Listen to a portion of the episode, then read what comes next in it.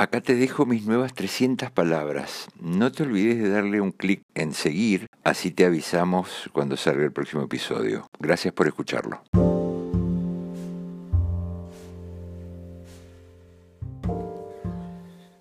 Justo en el momento en que me entraba su WhatsApp, yo veía por mi ventana las luces de un auto en mi puente.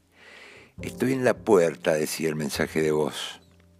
Podía verle la cara muy alegre, iluminada por el teléfono y viendo si aparecían mis tildes azules.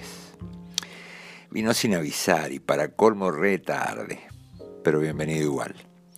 Por la cerveza negra y las empanadas y porque es un amigo, obvio. Esta vez lo envidié.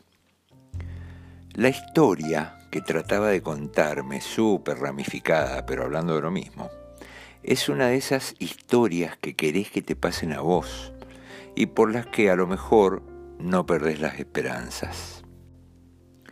Historia con mujer desconocida que siempre te gustó, mujer con la que jamás tuviste la menor expectativa, historia en la que inesperadamente te da bola. Cena con amigues tuyos y ella sin conocer a nadie y que sin querer agradar, agrada, encanta, y verla así, al lado tuyo en esa faena, wow, epifanía. Todo sucediendo, fluyendo, la cercanía, las risas, las miradas y la complicidad. Otra noche, otra cita, buena charla y un error. No me digas que volviste a alargar eso de sin proyectos ni exclusividad, le dije.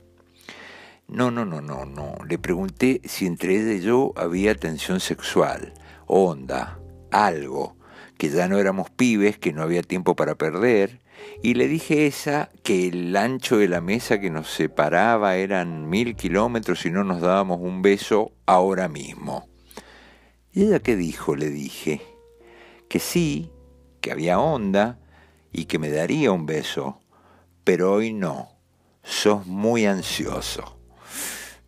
Mi amigo me repitió 15 veces que no sabía qué hacer, que qué opinaba yo si esperar o llamarla, por lo ansioso, aclaró, porque con esta mina le habían vuelto las maripositas en la panza.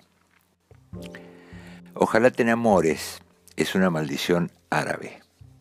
Pero ¿quién es capaz de pensar en las consecuencias cuando hay un flash?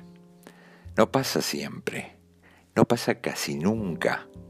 No se puede dejar pasar. Le dije que la llamara.